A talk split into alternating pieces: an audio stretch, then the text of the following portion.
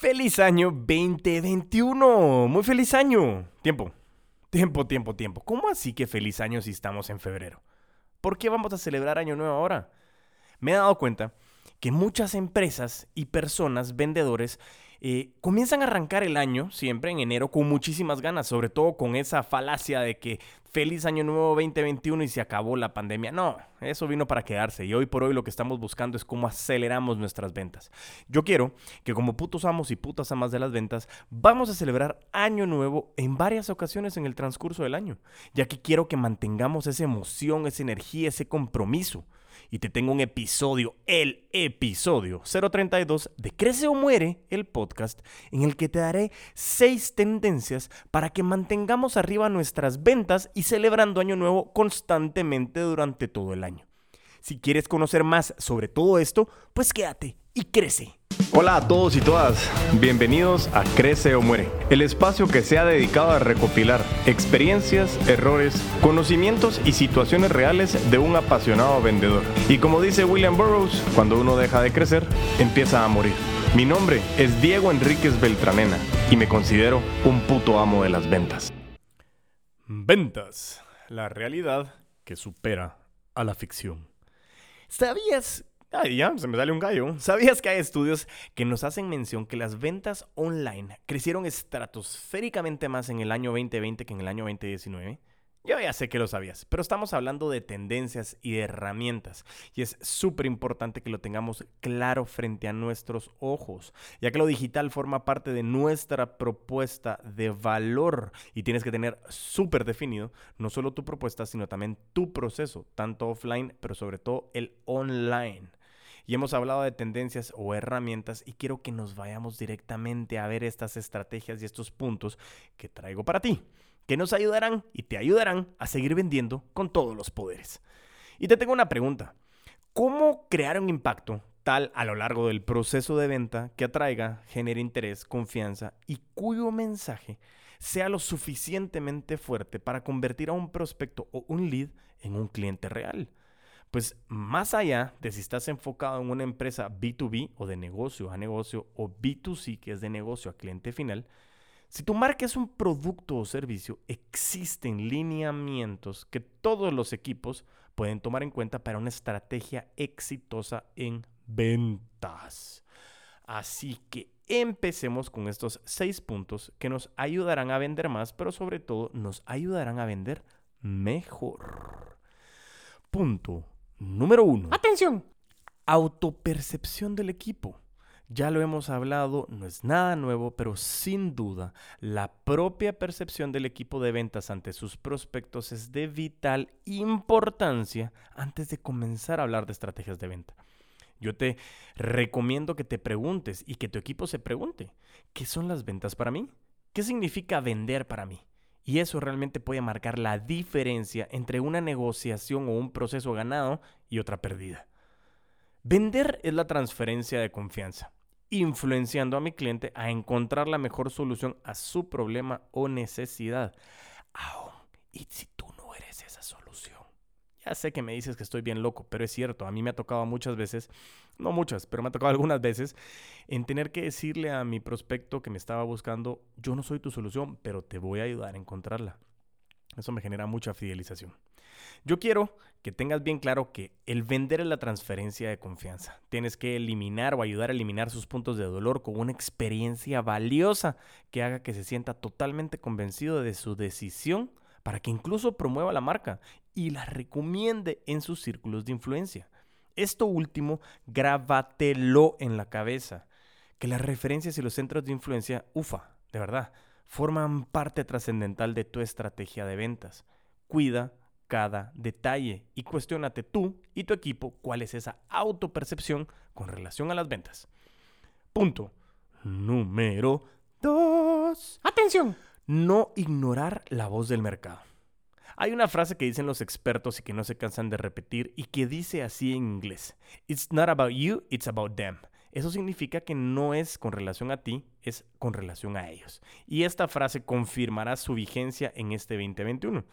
No olvida, no te olvides, mejor dicho, que seguimos ante un momento completamente emocional. La pandemia, el virus, no desapareció ese último día de diciembre, por lo que la oportunidad de crear un espacio entre clientes y equipo que confirme que comprendemos sus prioridades es esencial.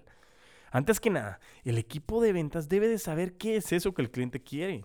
Muchas personas, ojo, cometen el error de concentrar todos sus esfuerzos en crear un producto o servicio. Y luego de que tienen todo eso, se cercioran de si realmente la gente lo necesita. Garrafal, garrafal, cuidado con esto. Después hay que identificar cuáles son los obstáculos que tu cliente potencial enfrenta para poder entender qué es lo que quiere. ¿Recuerdas el tema del buyer persona? Y aquí quiero abrir paréntesis. Quiero aprovechar a contarte que tuve, estuve en un curso con Jürgen Klarik, eh, eh, que él regaló eh, virtualmente, y nos trae que el buyer persona hoy por hoy lo conocen como avatar. Y eso nos ayuda a tener bien claro cuáles, cuáles son los retos, obstáculos, intereses, frustraciones que tiene nuestro cliente ideal o conocido como el buyer persona, como habíamos hablado anteriormente. Cierro paréntesis. Esto realmente nos sirve a nosotros para conocerlo más a fondo, para saber qué realmente quiere, aún ya sí ese cliente ideal no sepa aún qué quiere. Eso lo hablamos con Steve Jobs en algún momento cuando él hizo el lanzamiento del iPad, pero no te lo voy a repetir, tú ya sabes esa historia. Es muy importante conocer todo esto porque regularmente esos retos, frustraciones, se convierten en las principales objeciones por las cuales las personas no han conseguido lo que necesitan. Y te quiero traer un ejemplo. Hay algunas veces que hay productos o servicios que tienen valores de inversión inaccesibles para determinado segmento. Si realmente no conoces ese segmento y sus necesidades y sobre todo el poder adquisitivo, puede llegar a ser que un negocio o un producto o servicio nazca muerto. Así que es muy importante no ignorar la voz del mercado. Punto. Número 3. Atención. Planeación versus improvisación. Aprender a elaborar una buena presentación que dure de 30 segundos a 3 minutos y que sea impactante hoy por hoy se vuelve esencial en tiempos en los que todos tenemos prisa. En este caso, el elevator pitch o el pitch de elevador, que ya lo hemos hablado anteriormente, se convierte en una clave. Cuando alguien te pregunta a ti a qué te dedicas o qué es lo que vendes, tienes que ser conciso, a tal extremo que puedas dar una buena respuesta, incluso en 30 segundos.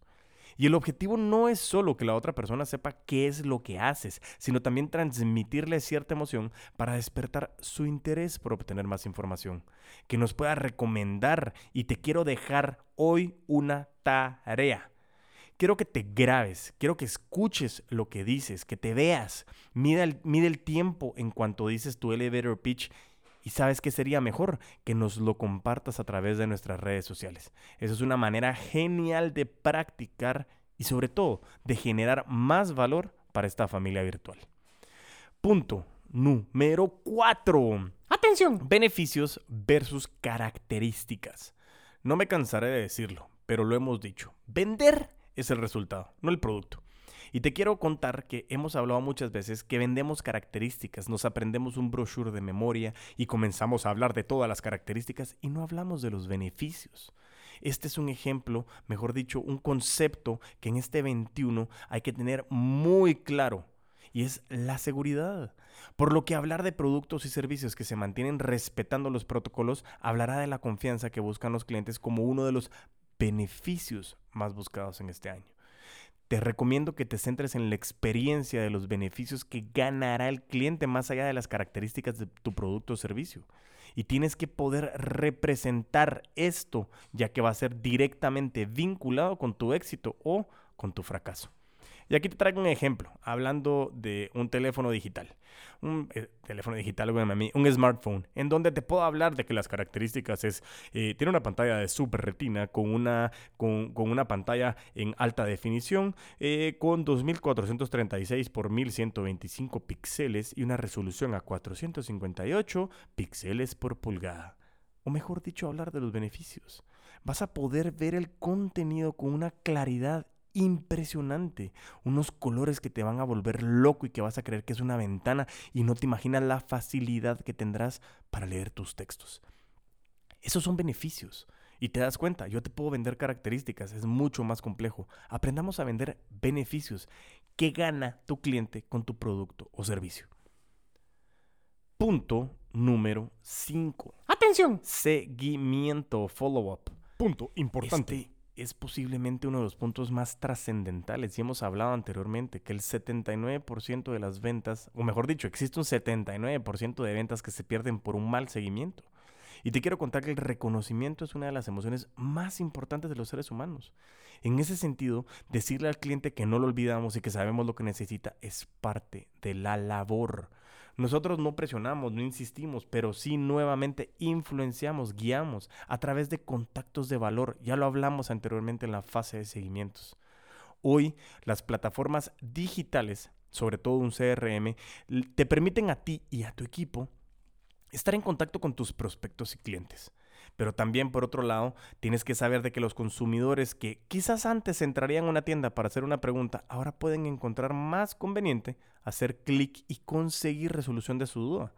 ¿Te recuerdas que la digitalización hoy tuvo una aceleración en ese 2020? No te olvides de que hoy es trascendental tener procesos digitales.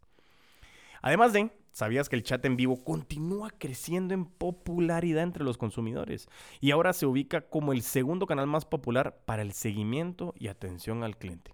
Recuérdate, ir sabiendo en qué fase estás, qué es lo que está buscando tu prospecto, cómo se ha sentido, cuáles son los roles de la compra, cuál es el proceso de toma de decisión. Todo esto es muy importante para que tú lo sepas. Y además de todo, que puedas utilizar este tema de seguimiento no solo en la fase pre-cierre, sino también en la postventa, donde tú puedas preguntarle si el producto o servicio realmente resolvió sus necesidades, tienes alguna queja o sugerencia para mejorar el servicio. Y estábamos hablando sobre todo con un cliente que está enfocado en el tema de viajes. Eh, y mencionábamos de que muchas veces venden algún paquete eh, de viajes y cuando regresa el cliente ya no vuelven a contactarlo hasta cuando el cliente tiene la necesidad de viajar. Tú tienes que aprovechar y hasta cuando regresa poder contactar y decir cómo te fue en el viaje. ¿Por qué? Porque ahí comienza el nuevo proceso de venta. Es muy importante. Esto no solo te va a ayudar a ti a corregir errores, sino que además de todo lo harás sentir especial. Y eso genera una fidelización increíble. Y algo bien claro que quiero que tengas en este año 2021 retener, retener a tus clientes va de la mano del crecimiento de tus ventas. Y quiero que te hagas la pregunta, hoy, dentro de tu meta de ventas, ¿cuál es esa meta que tienes sobre los clientes actuales o referidos? Es decir, ¿qué meta de venta tienes con relación a negocios que van a surgir de tus clientes actuales o de los referidos de dichos clientes? Y por último, el punto número 6. Atención. El punto número 6 nos habla del servicio al cliente. Basar una estrategia de ventas solamente en la diferenciación de precio no es tan confiable en el 2021. Ya le hemos hablado, no estemos buscando de comoditizar nuestro producto o servicio. No entremos en una pelea de precios. Entremos en una batalla de valor agregado. como consumidores nosotros buscamos experiencias que fluyan positivamente y eso incluye un gran servicio al cliente, tanto online como offline a lo largo del proceso de compra. Te quiero contar que Rodrigo Fernández de Paredes, experto en Customer Experience, nos cuenta en el próximo episodio, que no te lo pierdas, que precisamente esta diferenciación de atención, de experiencia y la mezcla de online con el seguimiento offline ha hecho estrellarse a muchas empresas.